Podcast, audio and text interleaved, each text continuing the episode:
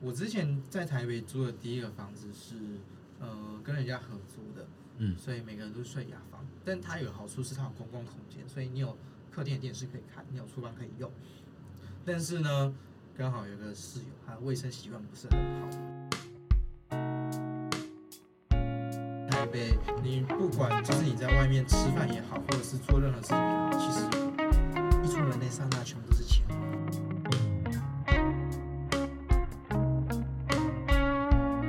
嗨，欢迎收听《马的没事》。这一集是呃，我们邀请赖冠良这个来宾的下一集啊，就是上下集的概念，但是聊的主题是呃完全不哦一，样。天差地远。没错，没错。那呃这一集呢，我们想要呃来聊聊，在什么时候我们都已经就是他赖冠良发现他自己已经怎么办怎么办，我已经快要成变成台北人了。然后或者是在哪些时候他开始意识到他自己减少回到嘉义的时间，或者是呃在台北这个进步的。就是呃各种节奏、生活节奏上面都非常快速的城市里面，他要如何跟这样子的节奏，然后跟以及跟自己的生活模式自处的这件事情上面，我觉得我非常想要聊这一集。嗯，我也是，我嗯蛮期待这一集的。我们大家都是可能很多收听我们节目的人都是离开自己的家乡，然后在别的地方生活。我觉得呃每个人，然后对每个地方的那个生活的情感的连接以及生活的节奏上面是比较不一样的。嗯没错。好，那呃首先我想要先我觉得先可以先先聊我们两个对说说说，应该是先自我介绍啊，对啊，对我对是主持人郑博君。我是简孝成，我是重金礼聘来的来宾赖冠良，嗯，好。首先呢，我觉得我们可以先聊一下我们两个各自对于台北的认知。对，我先吗？哦你先 OK，我台北对我来说是一个，要么大好，要么大坏的。就对我来说，我觉得它有些优点很赞，但有些地方我很讨厌。但对我现在来说，我不会是一个想要活在台北的人，因为我觉得，呃，真的有点太多东西了，让我活得蛮，会觉得说有点好像没办法顾到自己的想法，会想说感觉就是一直工作，一直做，你就是要去赚钱，你就是要呃一定要做到某些对事。你就是要把自己养活，然后一直待在那个那个地方，然后做的很很很棒这样子。我后来发现，其实呃，以前很向往台北的原因，是因为觉得说，哦，那边什么都有，什么都搬在台北。然后我们就是嘉义人来，对嘉义人来说什么都没有，会有一种就是哦，我一定要去那边的感觉。但渐渐长大，就是对我来说，我自己会觉得说，台北可能并不是一个很适合长久生存的地方，可能它比较适合是一个偶尔去一下，然后就是可能去过玩个几天，这个我觉得是非常适合的一个地方。这我对我来说啊，嗯嗯嗯。那对我来说，我对台北的认知是，呃，就是以前国小，因为我国小六年级的时候，然后就开始很喜欢去看剧场，但是我都会发现说，就是在嘉义没有什么，没有、欸。对，零哎、文化中心在干嘛？我看不懂。然 后那时候就要专程，就是呃，爸爸开车或者是订高铁票去台北看表演，进剧场，去城市舞台或者去国家剧院嗯看这些表演。然后我就会对台北有一种憧憬，就是我想要看的东西跟我想要得到的东西都在台北。没然后错，我只要我每次去台北，我就会竭尽所能的想要在台北获得一些什么，嗯然后觉得我没有在这里拿到什么，我不会离开这里的那种感觉。嗯然后我印象很深刻的是，你以前高中的时候，就是你有时候去台北的时候，你都会跟我说。哎、我要去西门町，就是大家，就是就是我就会对一种就是西门町的就会有祭奠概念，就是哦，潮那那边就是那就是人对那种山整人海，对对对很繁华对对整卡来说就是哦，对啦，那边就是哦哦，比文消化狗路没啦，比文化路热闹好几倍，哎真对的那种对感对，觉然后就会说哦，哎、我去逛 Jordan 哎，什么什么的，然后对，那时候大家就会说，哎、那时候 Jordan 对我来说，我靠，对至高无级，上啊对啊，对，就是会有这种感高级觉，的就会有这种感觉，然后大家就会对台北有一种就是，Oh my god，他就是我我我内心我最想去的地方。高呃高一的时候要考大学，考台北的，我一定要读台北的，什么都要读台北的。嗯嗯嗯但是就是经过一些时间沉淀之后，就是呃跟越来越多人相处，或者到各个不同城市去的时候，你才发现说，其实台北好像没有我们想象中的呃这么的没错完美，完美。对，完美，对，完美。呃，我觉得一方面是，其实你们随呃随着年纪，其实你你们也越来越了解自己想要的东西是什么，所以才会有这样子的总结，嗯就是你才会对任何一个事物有一个看法，对，嗯这个样子。嗯但我觉得你们刚刚讲的，我大致上都还都同意，就是我觉得你们讲的是对的。不过我觉得憧憬感这件事情对我来说并没有那么重，因为我家庭背景的关系，嗯，我妈是台北人，所以我从小就是呃两地都会跑，就是看到西门町或者是看到捷运或者是各式各样很热闹的活动什么，对我来说就是不足以惊喜我。嗯，我就是已经，嗯，我就是知道那个东西是那个样子的，对。这几年的生活的地方跟时间都在台北嘛，那你觉得台北这个城市有拿走你拿掉一些你是什么吗？我觉得拿掉是，嗯，观察生活的那种感觉嘛，就是我会觉得每天就是好像固定流程，你很像一个生产线上的工人，嗯，就是这个时间点要干嘛，对，我应该要怎么样？就是，然后你身边遇到的人也都是这个样子，就是当大家都一样的时候，你其实不会觉得这有什么问题。嗯但每次当我回来的时候，我会发，就是每次当我可能放假、过年过节回来家里的时候，我就会发现，哇，其实生活其实也可以过得很放松。嗯这件事情，我不一定真的要很努力的去填满它，来证明说，哦，我在追求某件事情，或者是我要达到那些事情。嗯我觉得在台北会，大家会陷入一个胡死胡同，就是有点像是为了追求而去追求某件事，再加上台北大部分的人其实不太好相处。我的不太好相处是不是说他脾气不好，嗯，而是你真的很难跟他敞开心胸这件事情。冷漠吧，嗯，我觉得用冷漠讲好像又有点不精确，因为我觉得是应该说他们比较关注自己的事情。嗯没错，没错，因为我像你说冷漠，我觉得还好，是因为我好几次在路上掉东西，但是台北人都有过来提醒我，哦，所以我就觉得好像冷漠也还好，但我觉得是他们就是有点太活在自己世界。嗯每个台北人都是这样，嗯也有可能是因为他们经济条件上迫，呃，就是驱使他们这样做，嗯但他们就是有点天龙国视角嘛，什么都是用那样的思维去思考。啊，反而更局限他们。对，对，我的感觉是这个样子。嗯，再加上，嗯，当然每天在那边，可能对你们讲会有很多各式各样的活动，什么哇，好新奇哦！但你刺激太多，那哦，后面换来是麻麻痹，没错，嗯你看多了，你就并不会觉得那有什么东西，你反而会觉得说，哦，我在嘉义住的地方好爽哦，停车随便停，我家还有阳台，我想要出去抽烟就出去抽烟，还不用担心抽烟被邻居骂，我想要在家唱歌就唱歌，我还不用怕邻居来说我吵。嗯但你要想这些很小的事情，台北人的日常。嗯，我可能看的电视我都调低不知道多少，甚至戴耳机看，搞不好那隔壁邻居是一个那个敏感神经的人，对不对？动不动就来烦你。这些看似在在外地人看来好像有点荒谬的事情，但其实在台北每天都在上演，嗯，大概是这样子。而且就是那时候啊，就会对对台北就是列一些清单，就是说哦，我去台北我一定要去哦哪些对地方，踩点哪些点，对。然后呃那时候就会想说哦，呃很多很多那时候呃听听一些乐团的什么的那些人就会说哦我一定要去冷沃啊，然后我要去 Legacy 啊，我要去女巫店啊什么的，就是大家都会对呃就是那些不是住在台北的人都会对这些场所这些场域有一些想象，这没样。错，但真正你在那个城市里面的时候，你在那个当下的时候，其实有的时候你的你的感官已经都关掉了，嗯你嗯根本就你根本就没有那个时间，没有那个机会去接收这些讯息啊。嗯嗯嗯，所以只能说距离会产生美感，不是没有错，原因没错，没真错的。嗯嗯，像但你刚刚讲的那些，确实我也觉得是还蛮。如果你是这方面的爱好者，你是喜欢音乐，确实那些地方我觉得还是蛮值得去的。因为嗯我在台北，对我来说那些地方我也是会。就是三不五时，就是去一下那边、听听音乐啊什么的。他们有时候也不完全是举办演唱会，嗯就可能有个 DJ 在那边播音乐，然后大家可以去那边聊天，只需要付个酒水钱就好了。嗯嗯也是很便宜。在因为我觉得在台北获得娱乐方式其实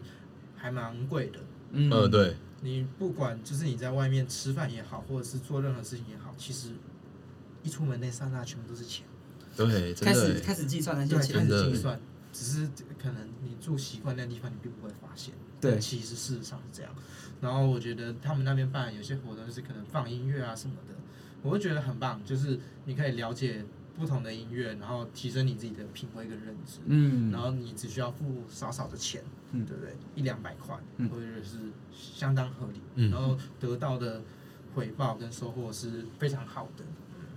而且就是我们刚刚聊的这些，就是比较属于就是娱乐面的这些这些事情嘛。嗯，那回到生活层面来说，居住的地方跟租屋这件事情就变得格外重要。就是真的你一个人，你你想要在什么地方生活这件事情，或者你想要在什么样的生活环境，我觉得都是需要很谨慎去思考跟去选择的。而且嗯在外租屋不容易，嗯没错，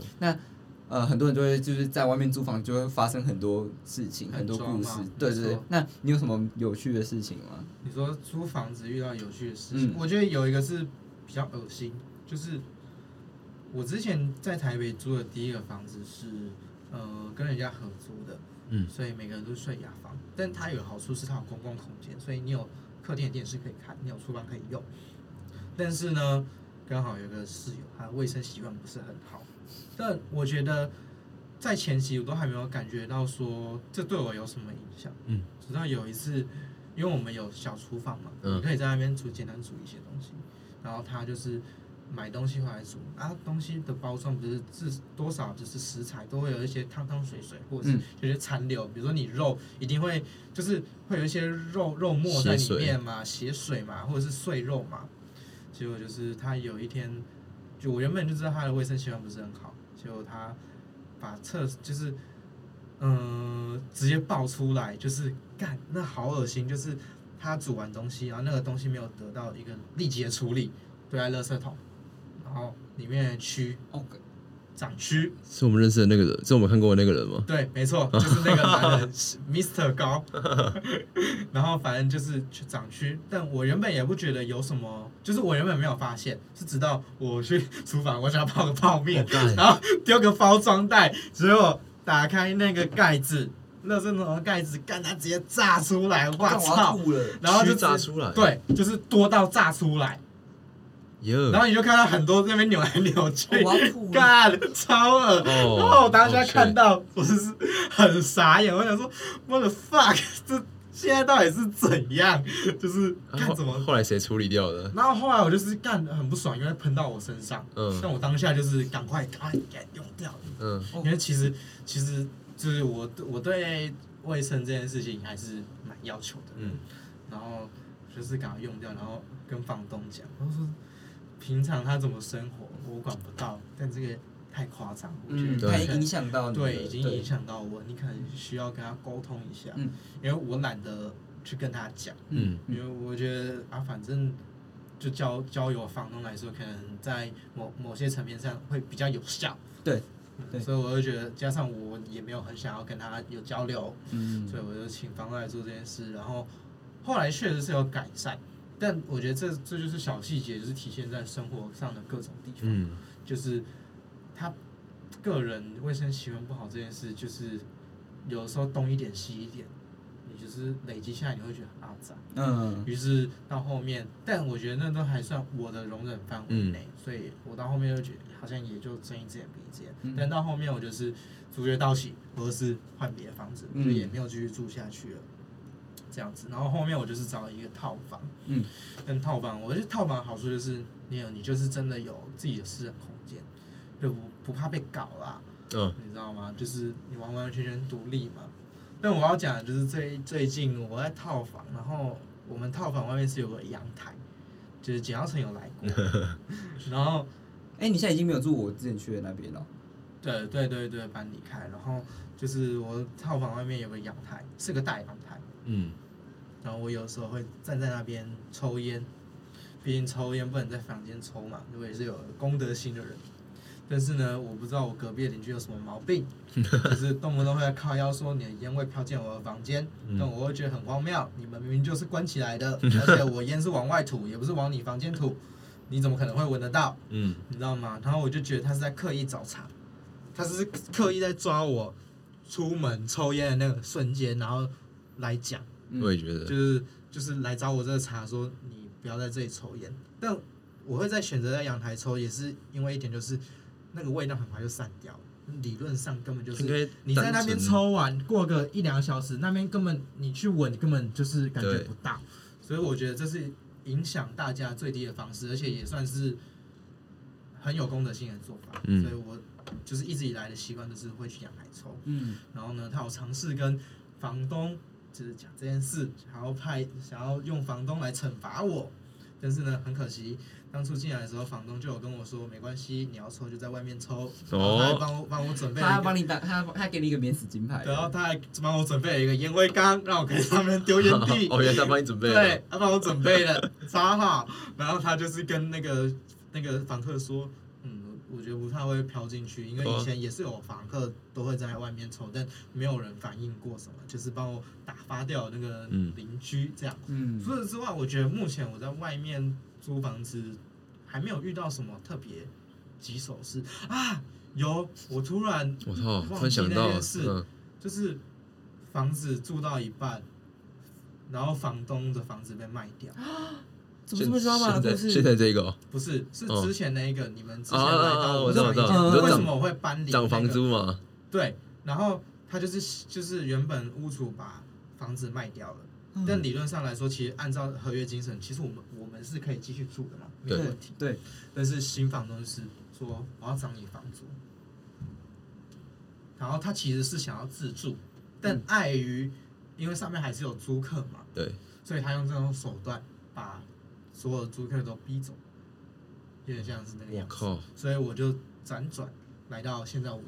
他那时候现在是这个涨超多哎，这个合理的吗？这不合理啊！不合理啊，不合理啊，但没有办法，你遇到这种事情，你就是这就是租房子我的知道了悲哀，那时候是不是涨过租两租千要块啊，找两两千多块，对啊，然后我就觉得好夸张，你超夸张，你就是说涨就涨哎、就是，但后来他们他后来就是有承诺我们说，我搬走的话帮你负担搬家费这样，哦，我就觉得哦，起码你还算有良心发现一点，然嗯后就大概就是这样啦，就是发生的比较值得拿出来讲的事情就是这样，嗯，然后再来一点就是，嗯，前面提到大家对台北也会有憧憬嘛，但你要注意台北居住品质非常的差。嗯包括我们家自己的房子，对我家在台北有房子，但是我没有住我台北的家里，就是因为真的空间太小了，嗯，我需要有自己的空间，所以我才选择搬出来。而且你要意识到一件事情，在台北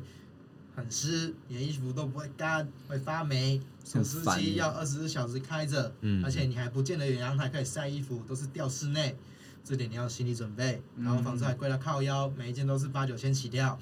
然后地点还不会说非常好，可能起码你都是要离个捷运站十分钟左右以上，嗯，以上甚至也很多，就是台北人走路走的非常习惯了，对，包括我自己走路也是冠，军，对我自己也是走路走的很习惯，像江小成来台北就哀哀叫，因为嗯真的他就一直说超爱走干，路。为什么要一直走路？呃，走十分钟好远哦，对啊可不可以不要走那么远？对我来你说知，道我那天从哪里走到哪里吗？我那天从晴美嗯走回丰甲，欸我跟我神经朋友病吧，我们两个就这样一直这样走走走走回 丰甲，不是，我现在连就是我去个麦当劳，我都有时候觉得 说，哦，其就在你对面而已，还在那边靠腰 我。想说哦，看走的好累哦，你看，对啊，就是每个人对走路的对啊近远的定义不一样，所以我每次去台北都要有一个心理准备，就是哦，我等一下要开始走路，对啊我而要且去走路而，且大家对台北有一个蛮错误的认知，就是交通很方便。